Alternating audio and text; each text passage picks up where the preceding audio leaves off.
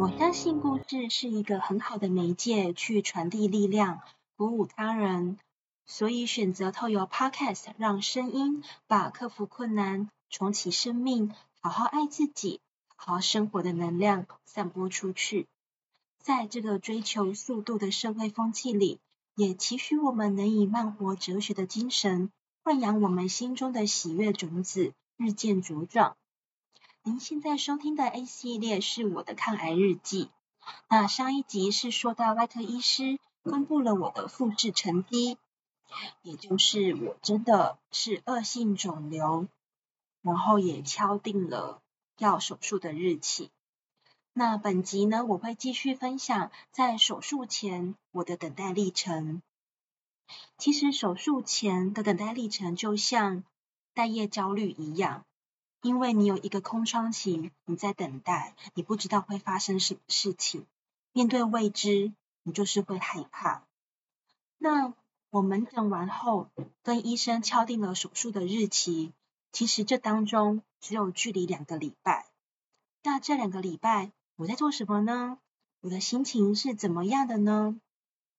也许有很多数的癌友，他都是会很紧张、很焦虑、很难过。然而，我不能说我没有紧张，但是我紧张的是手术这一件事情，因为我很怕痛。我一直在思考麻药，到时候一定要说服医生使用到最多。那我也很怕，我就是那个千万分之一，那看起来好像是睡着了，但是知觉都还在的那一个人，我就是一直很怕这一件事情。所以我一直在想说，我要怎么样跟医生沟通这一件事情。那毕竟我面对的我的窗口是外科手术医师，那麻药是麻醉科医师负责的，但是我的联系方式只有外科医师的 LINE。那关于病情，我花比较多的时间，其实是在思考我到底要怎么样跟我的外科医师 沟通麻醉药量这一件事情。而不是关注在我的癌症、我的病情、我的化疗，或者是以后会不会有很恐怖的事情，会不会掉头发等等。我就是单纯的怕痛，就像抽血一样，我也是很害怕。那我确实因为这样是有些焦虑的。那我跟老公聊聊了一下，那我决定我要勇敢的付诸行动，我不要在我自己的心中一直空想，一直害怕，所以。我决定我要传 LINE 给我的外科医师。那虽然这不是他的管辖，可是毕竟我只有他的联系方式。但我没想到医生竟然很快的就看了我的讯息，而且回复给我。他就跟我说，一般全身麻醉不会有这个问题，所以不用担心。到时候可以提醒全身麻醉的医师，我也会提醒他。他有任何的问题都不用客气哦，随时提醒。小心都是对的，然后我就接着继续在赖上面问医生说：“诶，那开刀过程的时候，麻醉科医师也都是一直在手术房吗？”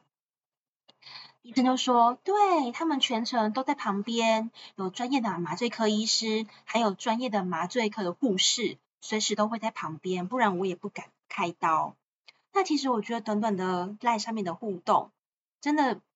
我很感谢我的医师，就是很很暖心的回复，给我很安心安定的感觉。那我觉得他对我而言，他讲的每一句话，我觉得句句是安抚我的良药，都是很到那个精髓上，都是我害怕的点。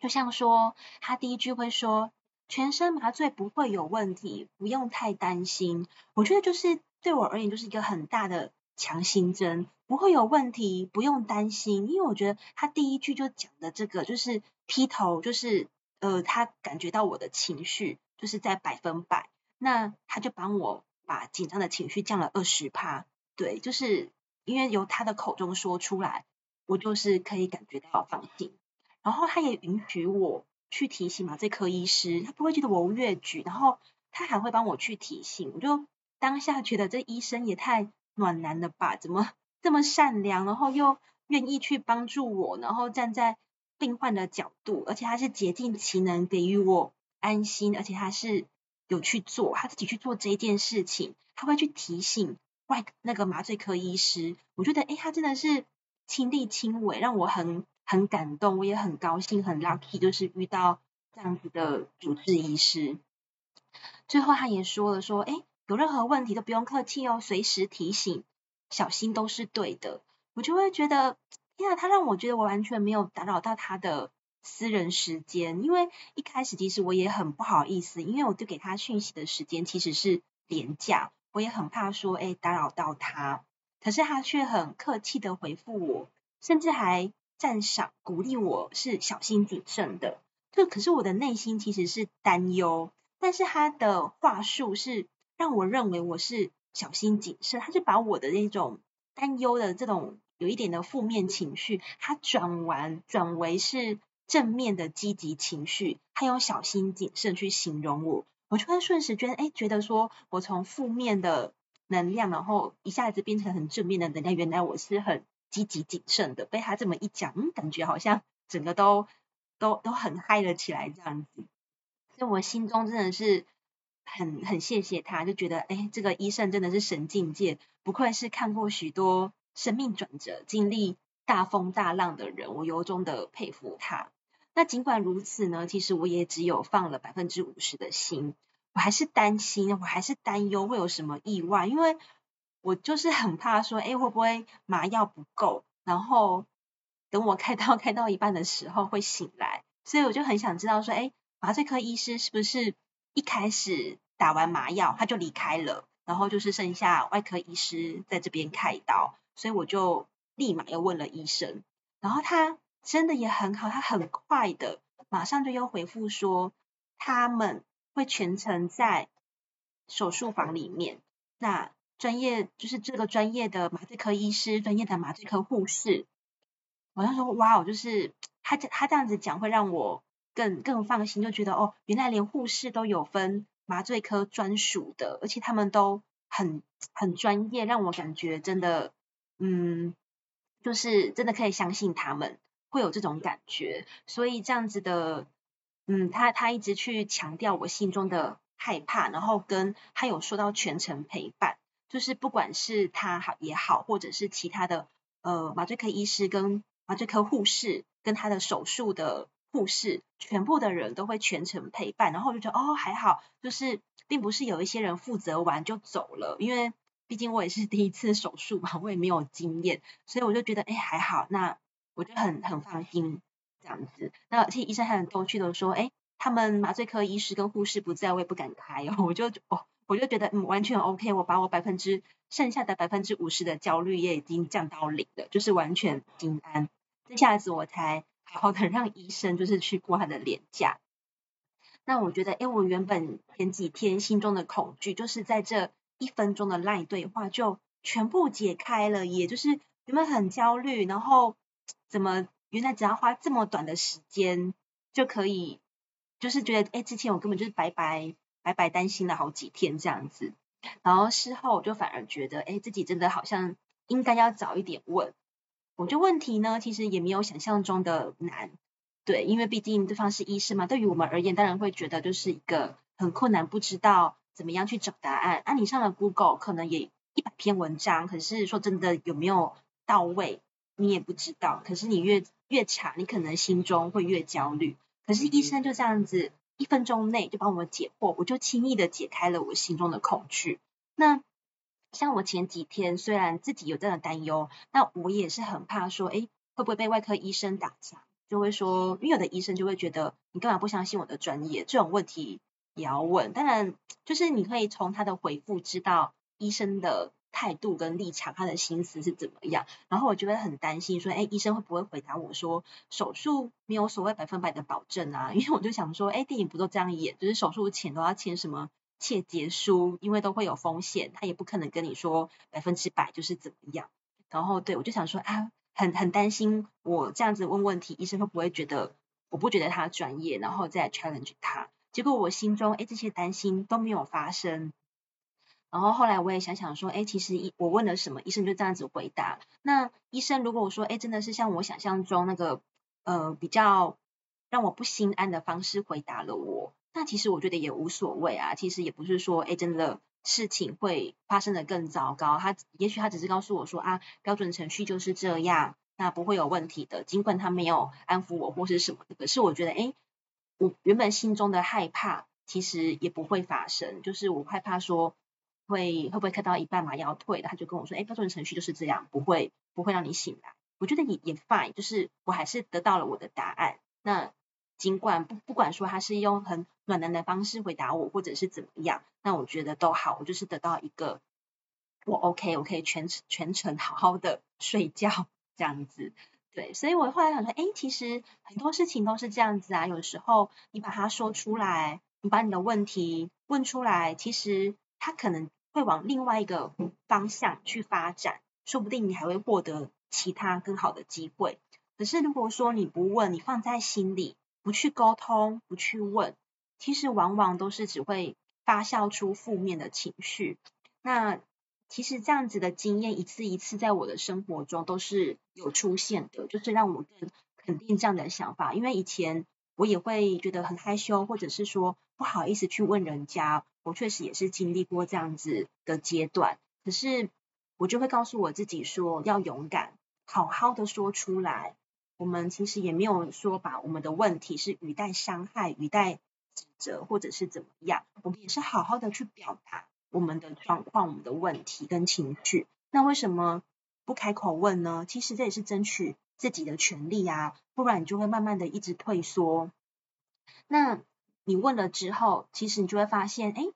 我好像也没有麻烦到人家哎，因为毕竟这个对于别人而言是他的，可能是他的专业，或者是说他也只是随口一个很不经意的一个帮忙，对他而言并不是一个很大的困扰。然后你又可以解决自己心中的问题，你自己心情好了，你就不会这样子焦虑啊、郁卒、担心。那我心情好了，其实我身旁的人也都会感染到我的气息，我们就可以开开心心的。就是进行每一天的工作，或者是陪伴家人。所以说，在手术前，其实我除了是在焦虑痛这一件事情之外，那其他的我是真的还好，没有说特别的难过、沮丧。那我反而是呃，在跟医生就是问完了这样子的对话之后，我就是专心在我的工作交接以及我真爱的家人身上。那我也很庆幸，就是。在我自己知道我生病后的不久时间，我很快的就意识到我应该要把我的焦点放在哪里。然后我听到了我自己内心的声音，我知道过去的我就是有一些思维、想法跟观念是应该要改变的，因为一定是过去的某一些状态，所以导致我可能现在身体不适不舒服。那随着这一些的想法的改变，我的行为跟我正在做的事情就也会改变。就像说，呃，平常我们可能会感冒，或者是说会冒黑眼圈，还有刚刚我提到的焦虑，其实这些都是身体的提醒，它提醒我们该留意什么了。像感冒，你就会比较知道说啊，可能是抵抗力不好啊，那我应该要增强免疫力。这时候你可能会去拿。那个维他命 C 的发泡定喝啦，等等，就会知道你要做这一些事情，让感冒可以好的比较快，你就不会难受这么久，就是可能发烧啊，流鼻水又要请假，那你就会担心说，哎，自己这一阵子没有收入，对不对？你就会很多担心，那你就会想办法知道说，哎，我要怎么样让我自己的抵抗力变好，你就知道你可以怎么做，而且你也愿意去面对这样子的事情，你不会，你不会去责怪说。哦，我感冒了，我真的是很糟糕诶，我怎么连这样的事情都照顾不好自己？你不会这个样子，对。然后像是黑眼圈也是一样，它就是提醒我们，诶，你就是睡不饱，你可能要早一点睡觉，你要调整你的作息。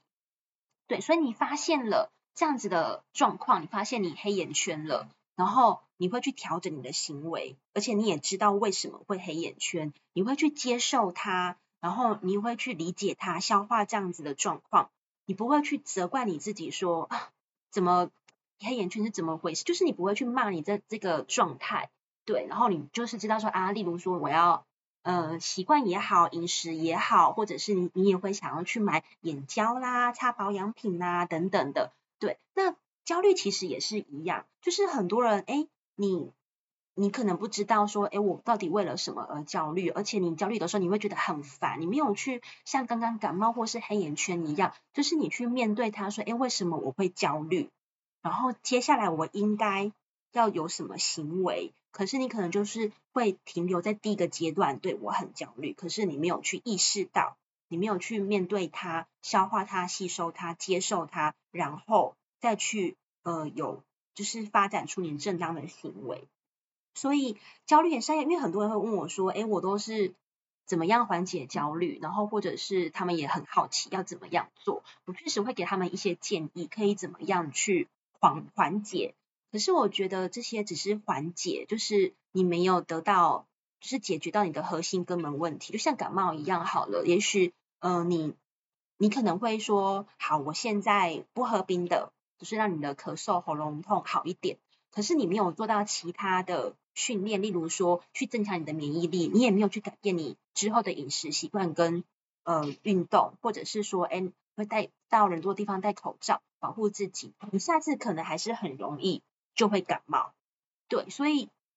就是说，哎，你只是暂时不喝冰水，让你的呃不会沙哑，不吃饼干，不吃炸物，就是不会让你继续沙哑，不会那么严重，这个就是缓解而已。然后，可是你你还是要想办法，就是让你增加你的抵抗力。那解就是缓解焦虑也是一样，那他就是你，你就是需要知道说，哎，你缓解的，你要缓解焦虑，那它的正因是什么？你为什么会这个样子？那你就是需要根除它，然后让你知道说，哎，下次又遇到的时候，你应该怎么样面对？它就是跟其他的生病一样，就是真的，你不要把它想得这么的恐怖，你不会把感冒跟黑眼圈想得这么的恐怖一样，你越把它看成是平常的心，你真的就是越知道。怎么样去处理这件事情？那你对症下药才是永久之计。那于是呢，我解决了手术麻药的心理恐惧之后，就是像我刚刚说的，我就是专心在我工作上的交接，然后可以怎么样妥善用最有效的方法，然后尽力的把原本工作岗位的事情，哎，一一的就是交代给我呃几位的同事的 partner，让他们也可以比较快的上手，这样子。那之后呢，我的疗程我也不用去担心说会有人打电话来跟我求救，就可以安心的休养。所以上班的时间呢，我就没有再呃花太多的心思，就是在空忧郁，就是空担忧就对了。因为就不要再去想那一些嗯有的没的，对，就是我就是专注在其他我想要 focus 的事情上。然后另外呢，就是我会开始规划出游的行程跟煮饭的食谱。对，因为虽然说刚刚讲我呃门诊完跟决定要跟医生敲好的手术时间其实只有两个礼拜，对，我就是把握这两个礼拜，因为我说我已经知道我就是很呃在乎我的家人嘛，然后我就是想要好好的在这两个礼拜就是好好陪他们出去玩，然后好好的煮东西给他们吃，对，因为之后的疗程过程其实很长，那。我也不确定之后的副作用跟身体状况啦、精神状况好不好，所以我就是很很把握、很珍惜，就是这个这两个礼拜，然后周末都会出去，会去踏青，然后努力的拍照。对，因为以前的时候，有时候出去也不见得会这么提醒自己要拍照，就是这两个礼拜我就很很积极的告诉自己，嗯，要记得拍照，而且我自己也要入镜，因为已经很久没有拍自己，都是拍小孩等等。那我就觉得说，哎，我要。储存这些照片，因为这个就是我的幸福来源。那我觉得看着照片就会很有动力撑下去。就是不管因为我之后就是在疗程里面会不会有一些身体的不适或是什么，那我觉得这一些就是我补充能量的最好办法。然后煮饭的话也是一样，因为嗯，因为我知道我老公就是很喜欢吃我煮的东西，不管好不好吃，就是他还蛮捧场，他就反而没有那么喜欢外食。而且我煮饭的时候就是很容易。其实都很多菜跟肉，就是菜也一定会有五色的蔬菜，然后一到两种的肉，或者有时候还会再煮的汤。对，那我也希望说，哎，这这两个礼拜就好好的跟小孩一起，啊，就是吃晚餐呐、如果能煮的话，我就是煮，然后大家一起聊天很开心，吃的很开心，我就会觉得，嗯，我会想要珍惜。就是你会发现，有时候很多平日里你做的事情，就是真的。你很想做的事情，因为你也不知道未来会怎么样，尤其是针对癌症的人，有时候有的人就会觉得，哎，我到底呃还可以生活多久，可以陪伴他们多久？那所以这个时候你就是会更知道你应该要做什么事情才是你的重点，才是你生活的重心，然后你就会很自然而然的聚焦在自己在乎的事情。所以其实术前的两周，我反而是很开心在做这一些事情，我没有让自己很陷入焦虑，因为我在一开始的时候，我就是把我的那个焦虑跟担忧解开了。对，因为我觉得时间都不多了，我为什么要去浪费那么多时间在担忧上面呢？我应该要把时间花在真的自己在乎的事情上。嗯，所以总结一下本集的重点：第一，你要意识到你要改变的地方，其实你看到的是机会跟收获。对，就像我刚刚说的，我是很庆幸，我真的在嗯一开始知道是恶性肿瘤的时候。对，难过当然会难过，可是我还是很快的意识到，哎，我的焦点在哪边？我的内心的声音是什么？然后我一定要去改变过去的有一些观念跟想法是该换了，不能说不对，因为你在当下，比如说十岁、二十岁、三十岁、四十岁，你每一个阶段可能会有那时候的观念跟想法，那可是到了现在这个时间点，是时候该变了。所以我就觉得，嗯，对，我要调整。那你的观念想法变了之后，你的行为，你正在做的事情就会变。而我选择付诸行动力，就是我已经想法变了，对，我接下来就是要做，就是不要继续在那边一直犹疑犹豫，这样说，诶，我真的要变吗？我真的要什么怎么样吗？你就是做了，就是我觉得这是一种选择，你就是选择你。要把它付诸于行动力，你是可以，你是拥有这个主控权的。你选择了这件事情，就会成真，你就会改变。对，就是像我刚刚举例的，哎，感冒啊、黑眼圈、焦虑，你要去注意你平常的这些体型，而且你不用恐惧它，你不用害怕它，它真的就是像感冒一样。对，然后，嗯，我觉得这也是一个很很大的。建议要给大家。那最后一个呢，就是刚刚有提到，就是你要付诸行动，因为我觉得这是要勇敢。嗯，会焦虑的人其实有时候不是那么的勇敢，而且也很难马上化诸行动力。可是有我刚刚的经验，你应该听得出来，其实真的，嗯，你就是开口了那第一句话，接下来你就会顺势的一直讲下去，一直发展下去。慢慢的一次一次，我也是这样子练习的，一次又一次，我就发现其实好像没有这么可怕。但是，一开始你前十次、前二十次，当你要开口或是勇敢的做什么事情的时候，你确实会改变，会觉得怪怪的，因为你不习惯嘛，就是不是在你的舒适圈里面。那尽管说你现在在这个状状态明明就不好。你就是情绪不好，很低落。可是因为另外一个另外一个圈，就是非舒适圈，它其实是好的。可是因为它就是你的非舒适圈，因为你没有做过，你不确定性，你没有经验，就是还是会有一些担忧。但是你跨出去了，你就会发现，真的你可以跳脱到另外一个你想要的的情境。所以你要勇于表达出来你的感受，你可以试看看。那。真的，那别人呢？他听了，他就会觉得，嗯，他可以帮助到你。那其实，当我们觉得我们自己可以帮助到别人的时候，那一个人他真的会觉得他自己很有价值。那你不如就是做这个好人，你就让别人觉得他真的很有价值，他对他有他的贡献，所以你你就不要去骂怕麻烦人家，你真的可以去做这件事。那你解惑了之后，真的你自己的状态、你的能量都会很好，你就会渲染出去。那最后一个就是找到资源，就像我刚刚说的，我可能会去 Google，可是，可是我 Google 的时候，你看我就会看到有一些别人不好的例子，有一些人的麻药可能对效果不好等等，我就会自己吓自己。那其实我们身旁是有一些资源的，所以后来我还是决定就是问我的主治医师，你你也不要去发散说要又要去问别人的什么什么经验，因为你现在就是给他。治疗了，所以我就觉得我也不要去，嗯，又要去问说，哎，亲戚问朋友有没有人有经验，或者是朋友，然后还要去委托朋友的朋友帮我问到，还是怎么样？你然后你又会觉得说欠人家人情。其实你要去看你我们现行生活上、社会上真的，嗯，资讯很多，可是你要去找到一个最有效、最正向、最客观，然后对自己是最好的资源。所以后来我就觉得好，我也不要这样子让自己这么烦心。我也不想要一直把这种气氛跟情绪带给自己的老公，或者是嗯、蔓延到自己的家人或者是同事。对，所以我就决定，好，我就是好好的问我的主治医生就好了。因为每一个人会的东西就是那一些，你不要想成自己是万能的，什么事情都要背在自己身上，你就会很难解脱。那不如选择选一个又呃专业的人，然后他其实会全程的陪伴我们，就可以放心不少。对，那以上呢就是我在呃门诊后跟手术前的这两周。